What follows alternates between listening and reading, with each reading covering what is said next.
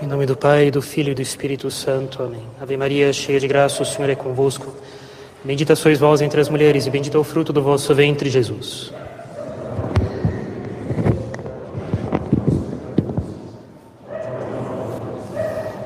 Nossa Senhora das Dores. Podem sentar, por favor.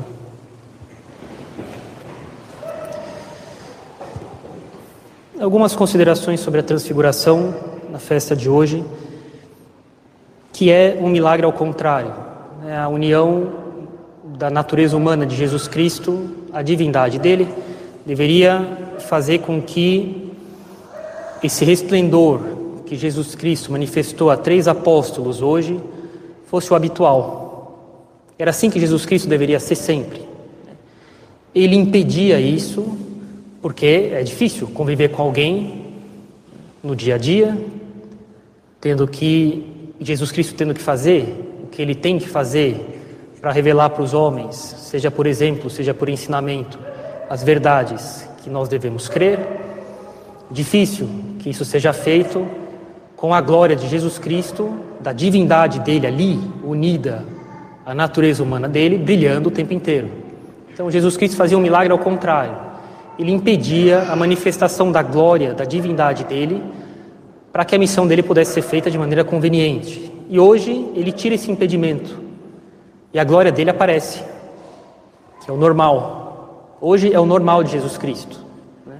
Mas ele impedia isso daí de maneira habitual, comum, para cumprir a missão dele. Né? E nós vamos tirar uma lição da, da transfiguração de Jesus Cristo, que é uma lição de vitória sobre medos. Curioso ver as, as aparições no Antigo Testamento, né? elas dão medo. Daniel treme nas, nos joelhos dele e o anjo tem que segurar os joelhos dele, senão ele cai, senão ele cairia. Né? Aqui não, São Pedro fala: Senhor, como é bom estar aqui. É realmente uma outra, um outro espírito, né? um outro, um outro modo de Deus se relacionar com as pessoas a partir de agora no Novo Testamento.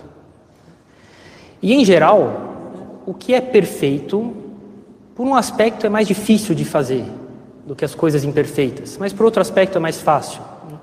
Por exemplo, tocar um instrumento. É difícil trocar, tocar bem um instrumento, mas quando, é, quando se chega ao nível de tocar bem um instrumento, é fácil. A competência com que a coisa é feita, o prazer que isso dá, o, o, o modo, o, o modo bom como o resultado se apresenta, isso facilita as coisas. Enquanto que tocar um instrumento de modo imperfeito, sobre um certo aspecto é mais fácil, qualquer um faz, mas é difícil, é penoso tocar um instrumento de maneira imperfeita.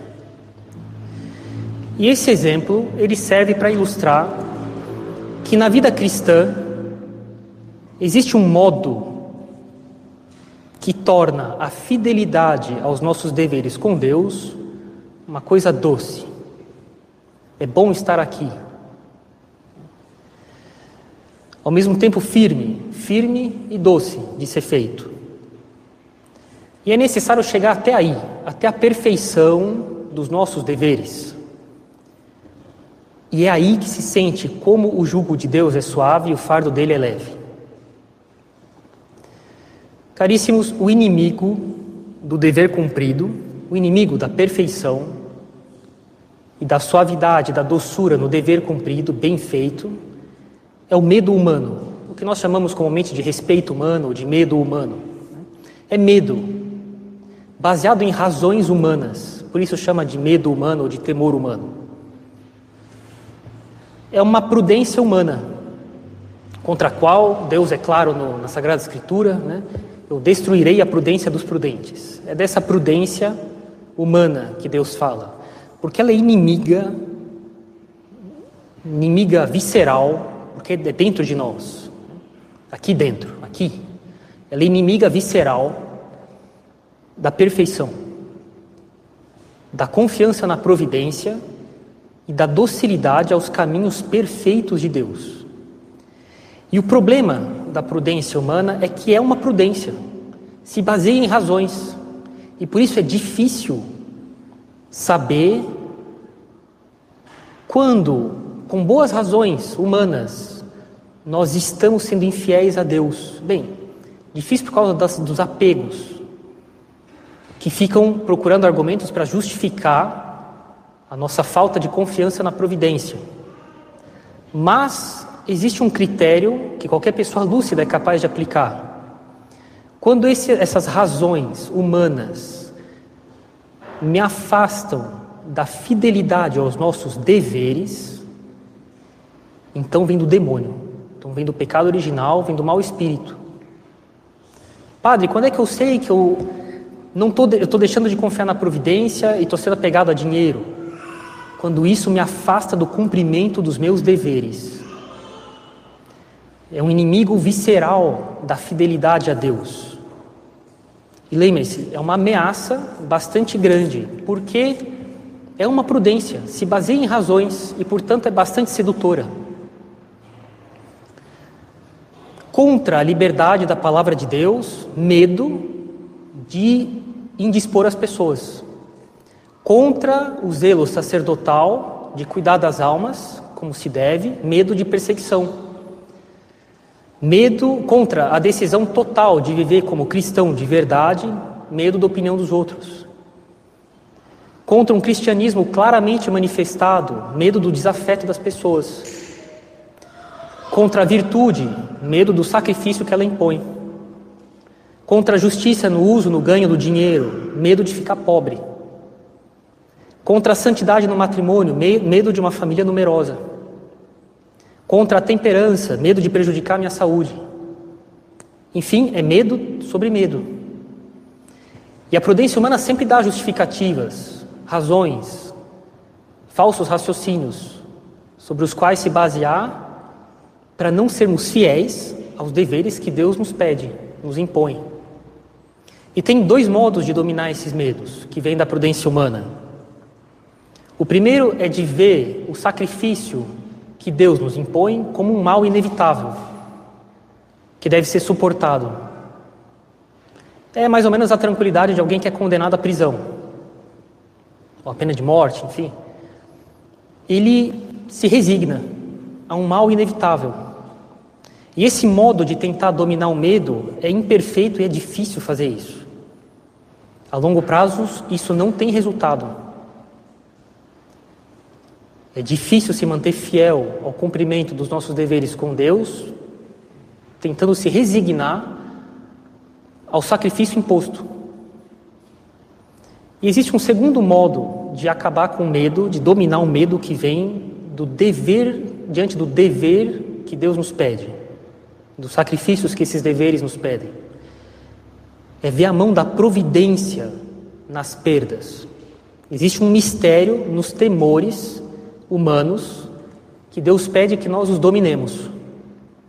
De que as perdas de um católico, de um cristão, quando são sofridas por causa de Deus, oferecidas para Deus, se transformam em verdadeiros ganhos. De que toda perda que Deus desejou para nós e oferecida para Deus se torna um benefício. Sempre um benefício de ordem superior, sobrenatural, seja nessa vida, de maior união interior, sobrenatural com Deus, e na outra, de maior glória e de maior recompensa no céu. Sempre isso. Frequentemente, não é sempre, mas frequentemente, um benefício na mesma ordem humana e natural do bem que nós oferecemos para Deus como sacrifício, da perda que Deus pediu que nós oferecêssemos para Ele. Isso existe um modo de vencer o temor humano de modo perfeito, do dever que Deus pede para nós e dos sacrifícios que acompanham esse dever. É de que nos elevemos até a alegria de perder alguma coisa nessa terra para ganhar alguma coisa de volta do lado do céu. Não há outro jeito de dominar perfeitamente o medo diante dos sacrifícios que os deveres que nós temos com Deus nos impõem. É de nos elevarmos até a alegria de perder alguma coisa nessa vida para ganhar alguma coisa do outro lado.